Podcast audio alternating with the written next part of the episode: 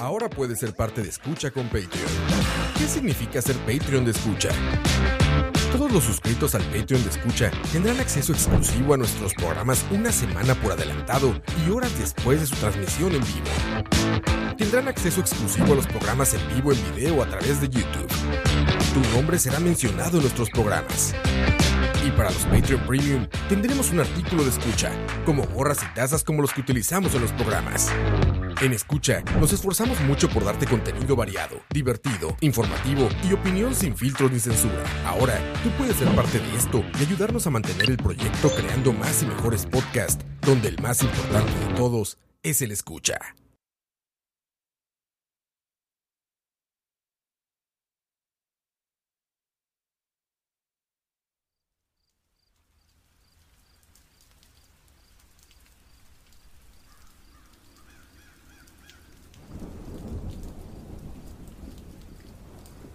No mires debajo de la cama. Los más terroríficos creepypastas, historias, mitos y leyendas del Internet. Algunos dirán que estas historias son ciertas, otros no las creen. En cualquier caso, escuchen bajo su propio riesgo.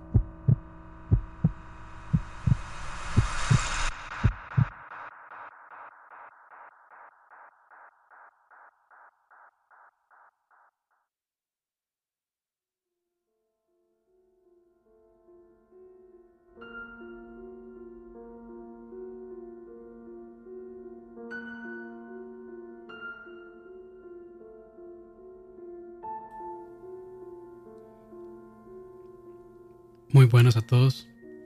Bienvenidos sean a un programa más de No mires debajo de la cama. Muchas gracias por acompañarme en esta noche, si están escuchando en vivo.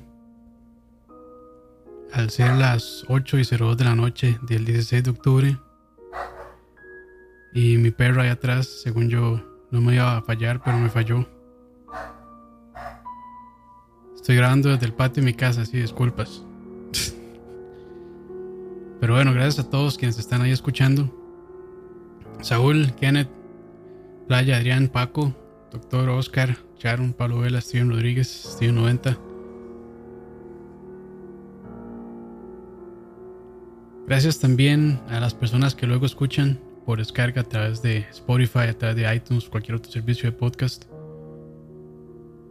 Hoy estamos conversando, o bueno, estaré conversando más bien sobre dos casos que pueden ser extraños, interesantes, incluso hasta macabros. Pero lo cierto es que ninguno de estos dos casos pudieron resolverse de ninguna manera. Iniciamos con este programa.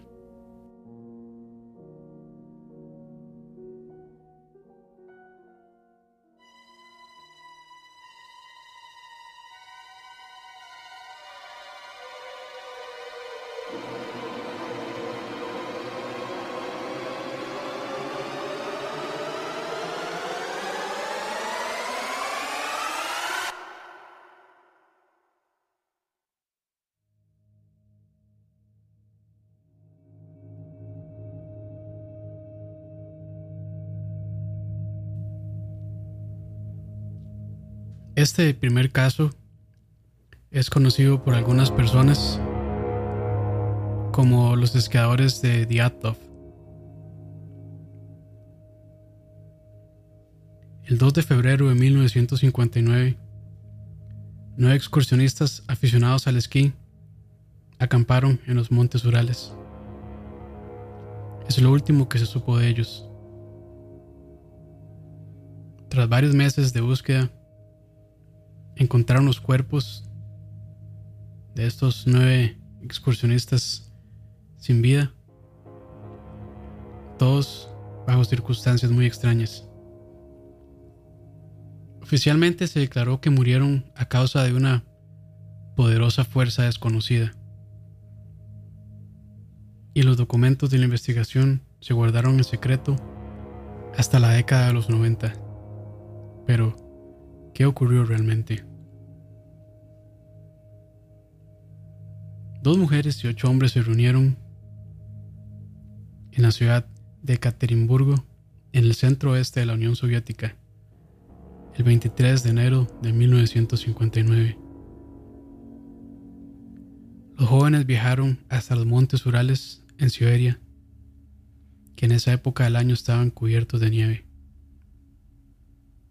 Desde allí viajaron en el tren hasta Ibdel, al norte de los montes Urales, donde arribaron dos días más tarde.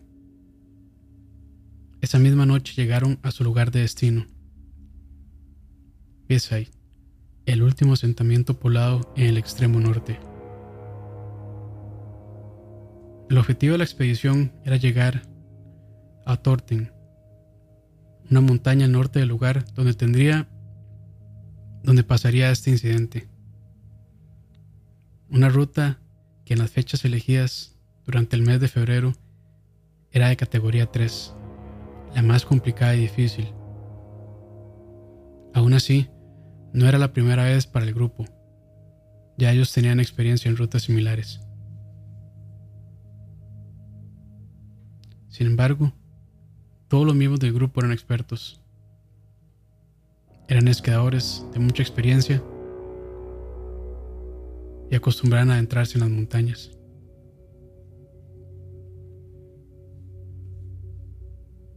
Arrancaron su excursión el 27 de enero, pero un día más tarde uno de los jóvenes del grupo, Yuri Yudin, de 22 años, tuvo que volver a Vizcay debido a una fuerte dolor en el nervio ciático. Judin sería el único sobreviviente del grupo.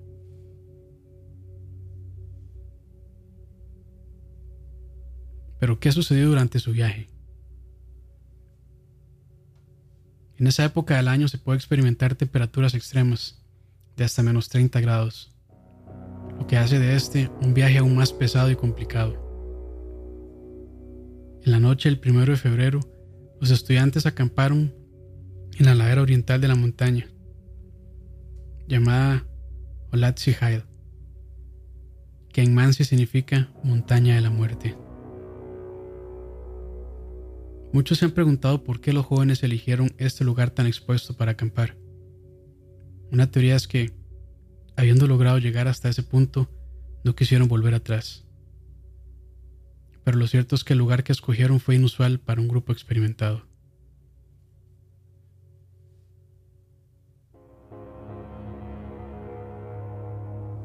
Igor Diatlov, líder del grupo, había prometido avisar por telegrama a la universidad cuando el grupo regresara a Vizcay, lo que se esperaba ocurriera el 12 de febrero. Al principio nadie le sorprendió que no regresaran en la fecha prevista. Era común que el mal tiempo causara retrasos. Sin embargo, llegado el 20 de febrero y sin noticias sobre el grupo, las familias de los estudiantes encendieron la alarma y el Instituto Polinéctico envió un grupo de búsqueda a la zona, conformado por estudiantes y también voluntarios. Un grupo de rescatistas halló una carpa enterrada en la nieve y en su interior vieron solo objetos, entre ellos varias botas de nieve y carne que habían sido cortada, para, cortada y colocada en platos, como si los esquiadores estuvieran, estuvieran a punto de comer. También descubrieron que la carpa había sido cortada desde el interior, dando la impresión que las personas dentro trataban de escapar de alguien o algo.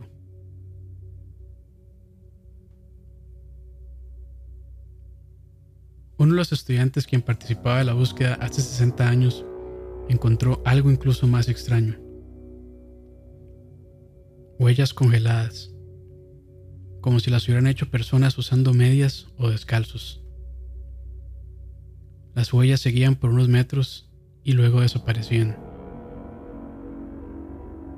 Cerca del campamento, junto a un árbol, encuentran lo que parecen ser los restos de una hoguera y los primeros dos cadáveres, ambos tan solo con la ropa interior y descalzos. En el árbol encuentran restos de sangre, razón por la que se determina que ambos excursionistas habían intentado trepar el árbol. –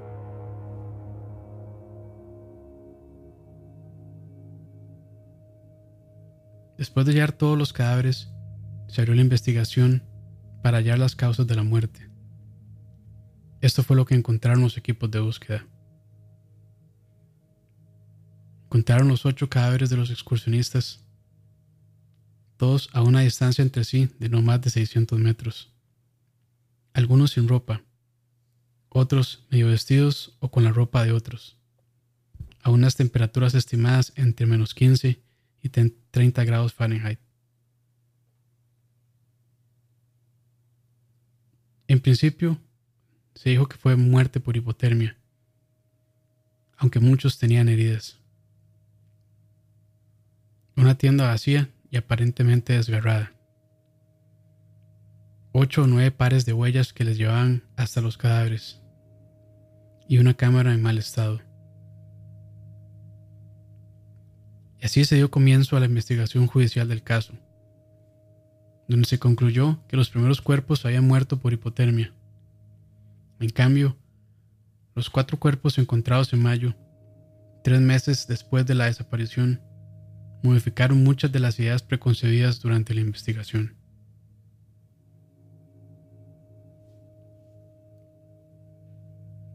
El examen llevado a cabo por el doctor Boris Borsodevny resultó en hallazgos macabros. Tres de ellos tenían lesiones mortales. Uno tenía daños importantes en el cráneo. A una de las chicas le faltaban las costillas, la lengua y tenía fracturado el cuello, además de encontrarse altos índices de radioactividad en su ropa. Al tercero le encontraron fracturas en el pecho le faltaban algunos dientes y también los ojos.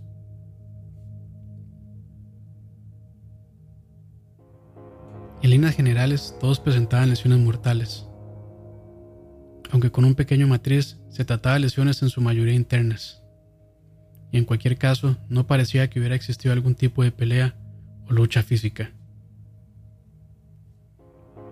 Y así es como se llega a uno de los veredictos más insólitos. La investigación oficial concluye que todos los miembros del grupo murieron a causa de una poderosa fuerza desconocida. No solamente eso, el caso se archivó y se mantiene en el más absoluto de los secretos hasta la década de los 90, momento en el que vuelve a estar disponible y para sorpresa de pocos, faltaban páginas de esta investigación.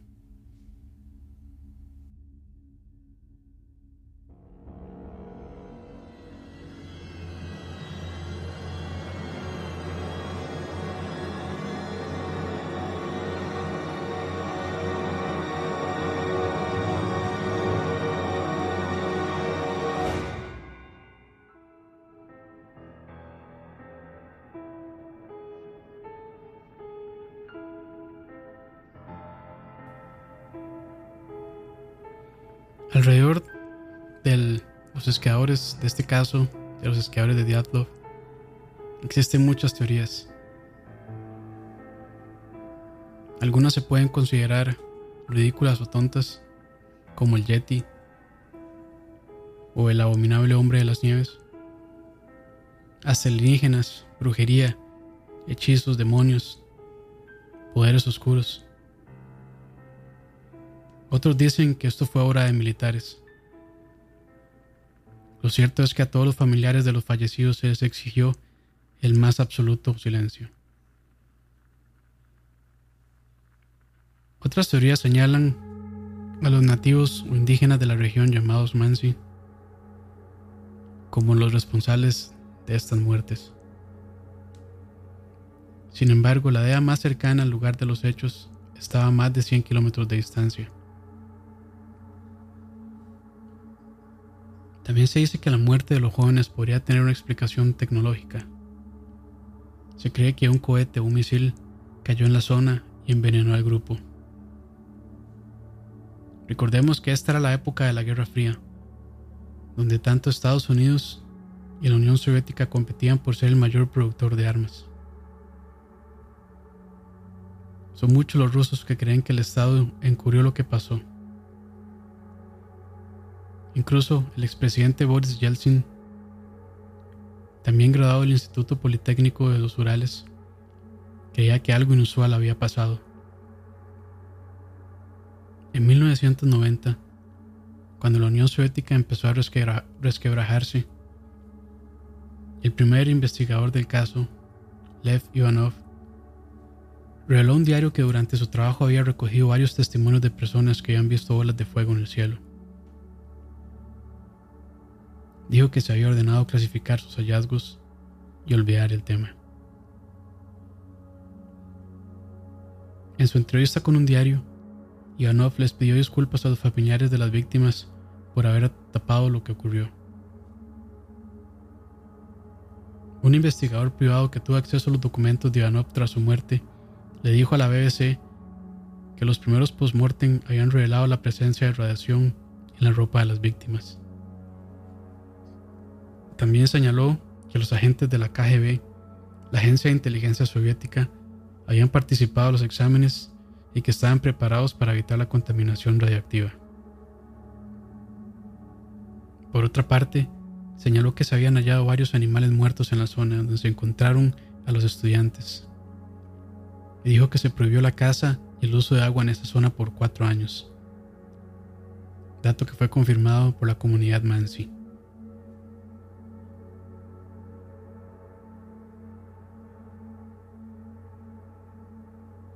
En febrero de 2019, la policía rusa finalmente reabrió el caso el anuncio ha llegado a través de la oficina del fiscal general ruso, quien ha prometido acabar con todas las teorías sobre la muerte de los excursionistas. Según comunicó Alexander Kurenoy, un portavoz del fiscal ruso. Todas las muertes relacionadas de alguna manera con fenómenos naturales. Todas las muertes están relacionadas de alguna manera con fenómenos naturales.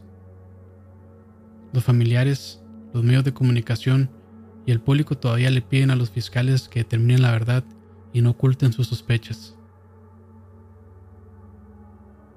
Aunque han pasado 60 años desde que se encontraron los cuerpos en aquellas posiciones tan extrañas, con heridas incomprensibles, las autoridades rusas están seguras de que esta vez no quedará ninguna pregunta sin responder.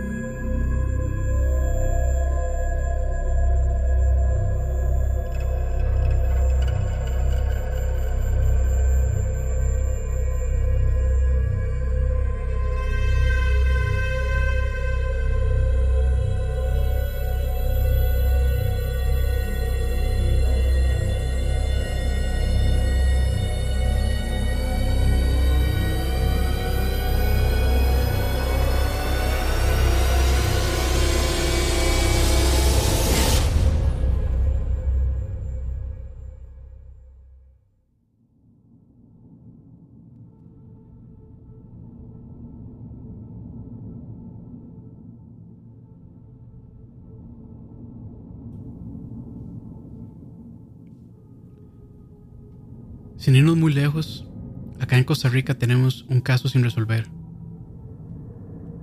Quienes sean de mi edad o mayores, tal vez recordarán el miedo que el psicópata nos infundó en aquel momento. Este fue el primer asesino en serie investigado en Costa Rica, a quien se le atribuyeron 19 crímenes entre 1986 y 1996. La mayoría de quienes nos escuchan saben que Costa Rica es un país relativamente seguro, cosa que lamentablemente ha cambiado en esta última década. Sin embargo, podemos asegurar que décadas atrás, en los 80 y 90, era muy extraño escuchar noticias sobre asesinatos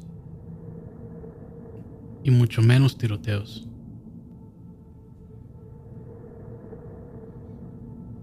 Todo inició con la masacre a la abuelita, un cantón ubicado en el sur de San José. El domingo 6 de abril de 1986, en el Cerro San Miguel, siete mujeres fueron asesinadas. Todas ellas pertenecían a la misma familia, subían hacia el cerro para pagar una promesa cristiana, en lo que conocemos acá como la cruz de la abuelita. Mientras bajaban el cerro, fueron interceptadas por lo que aún no se sabe a ciencia cierta, si una o varias personas, quienes violaron a algunas de las víctimas y luego las asesinaron a balazos. A partir de esta terrible masacre, se realizaron dos juicios contra varios sospechosos. Sin embargo, debido a errores procesales, no se hallaron culpables. Luego del juicio, los asesinatos se le atribuyen al psicópata. Sin embargo, este hecho se sale un poco del modus operandi de los crímenes que luego esa persona cometería. Y es que el modus operandi, al menos a partir de este suceso, se concentraría en atacar y asesinar a mujeres solitarias o parejas durante horas de la noche. Estos homicidios ocurrieron en un sector determinado, aquel que la policía nombró el Triángulo de la Muerte. Un corredor montañoso con múltiples ríos y quebradas, entre cerradas montañas y cafetales infinitos de la Juelita, La Unión y Patarrá.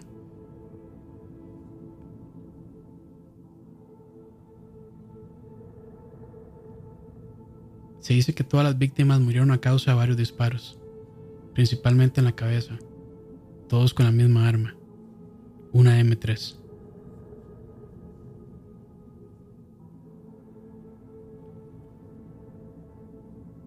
Pero después de dispararles, algunos cadáveres se les encontró puñaladas en varias partes del cuerpo, incluidos los pechos, glúteos y genitales. Esta persona era aún más sádica con las mujeres.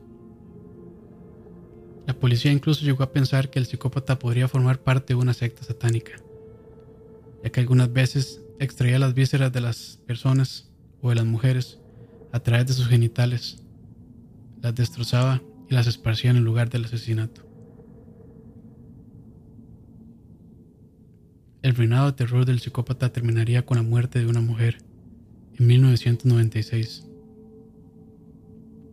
Este fue un caso atípico era diferente al modo operar del criminal. Ya que a diferencia del resto de las víctimas, ella fue asesinada en su propia casa, mientras leía un libro en su cuarto.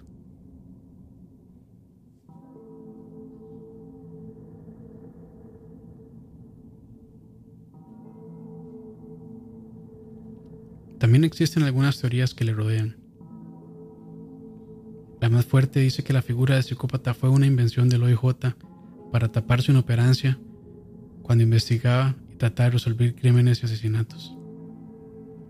Como les mencioné, durante el juicio de la masacre de la Julita, se tenía como sospechosos a, José Luis Monje Sandí, conocido como Tres Pelos, a Arnoldo Mora Portilla, conocido como Arnoldillo, Álvaro Chinchilla Vázquez, conocido como Viruta, y Arnoldo Mora Quesada, alias Galleta.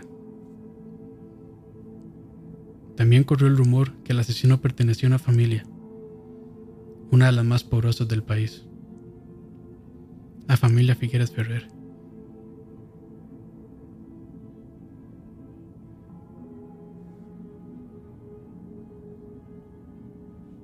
¿Pero se supo alguna vez quién fue el psicópata? Existen ciertas investigaciones diciendo que el psicópata se trató de un exguerrillero de la contrarrevolución nicaragüense quien trabajó para la Policía Metropolitana de San José. También circula por ahí el retrato hablado de esta persona, el cual en su momento no tuvo permiso para ser circulado por la prensa. El sospechoso se dice que murió asesinado en 1998 y su cuerpo fue hallado en el Surquí. La esposa del sujeto entregó a la policía una bolsa con munición calibre 45 un cuchillo. Lo cierto del caso es que nunca se dio a conocer la identidad de esta persona y tampoco se le pudieron atribuir los asesinatos. Lamentablemente en aquel entonces El OIJ no tenía equipo necesario para hacer investigaciones de este caso, por lo que hubo algunas malas prácticas que incluso arruinaron la evidencia o las pocas evidencias que se tenían, como huellas, semen y algunas otras. Por ejemplo, las huellas tenían que estudiarse y compararse a mano, por lo que era virtualmente imposible hacer estos análisis. El OIJ asegura que actualmente sería posible dar con un sospechoso.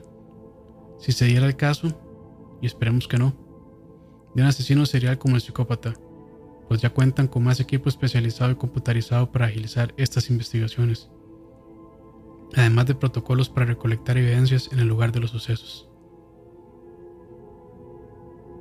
Y como último dato de la noche, aunque diéramos con el sospechoso culpable de estos asesinatos, no se le podría juzgar, ya que el caso fue prescrito. Si quisieran conocer más sobre este tema, mi periodista Otto Vargas escribió un libro llamado El psicópata, expedientes desclasificados. Tal vez ahí puedan obtener más datos, en caso de que estén interesados. Por cierto, Otto Vargas fue la última persona que envió a las siete personas asesinadas en la masacre de la abuelita.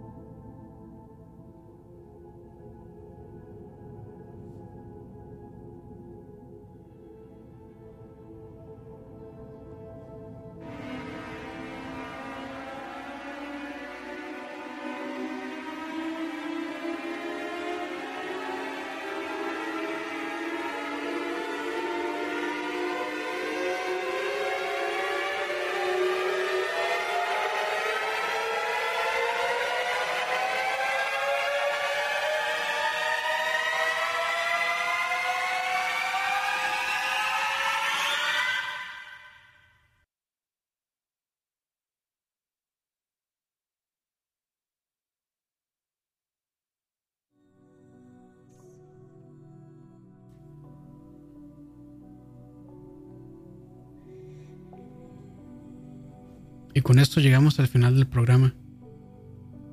Le quiero dar las gracias a todas las personas que nos acompañaron en vivo. La Playa, Adrián, Paco, Vela, Steven 90, La Kengoro Lina, Jason González, Pillsbury, Fire, Luis, Cucaracha, Eric, Ingeniero Saik Moto.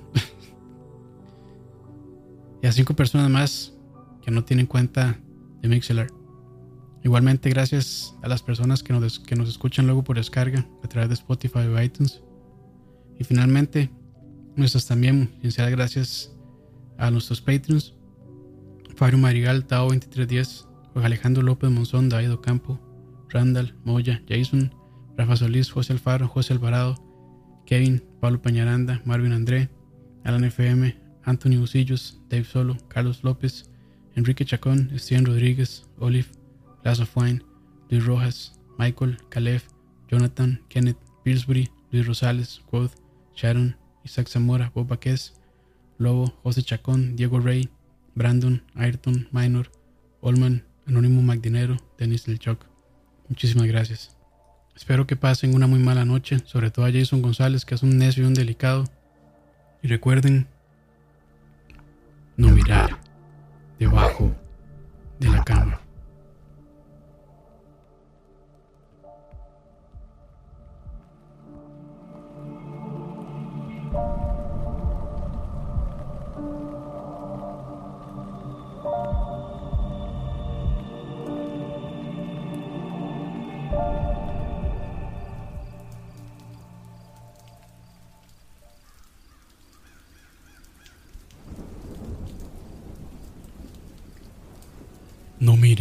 Debajo de la cama. Los más terroríficos creepypastas, historias, mitos y leyendas del Internet. Algunos dirán que estas historias son ciertas, otros no las creen.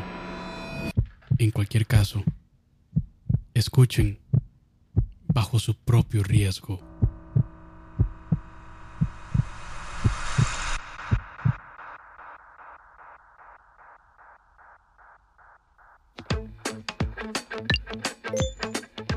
Ahora puedes ser parte de Escucha con Patreon. ¿Qué significa ser Patreon de Escucha? Todos los suscritos al Patreon de Escucha tendrán acceso exclusivo a nuestros programas una semana por adelantado y horas después de su transmisión en vivo. Tendrán acceso exclusivo a los programas en vivo en video a través de YouTube. Tu nombre será mencionado en nuestros programas. Y para los Patreon Premium tendremos un artículo de escucha, como gorras y tazas como los que utilizamos en los programas.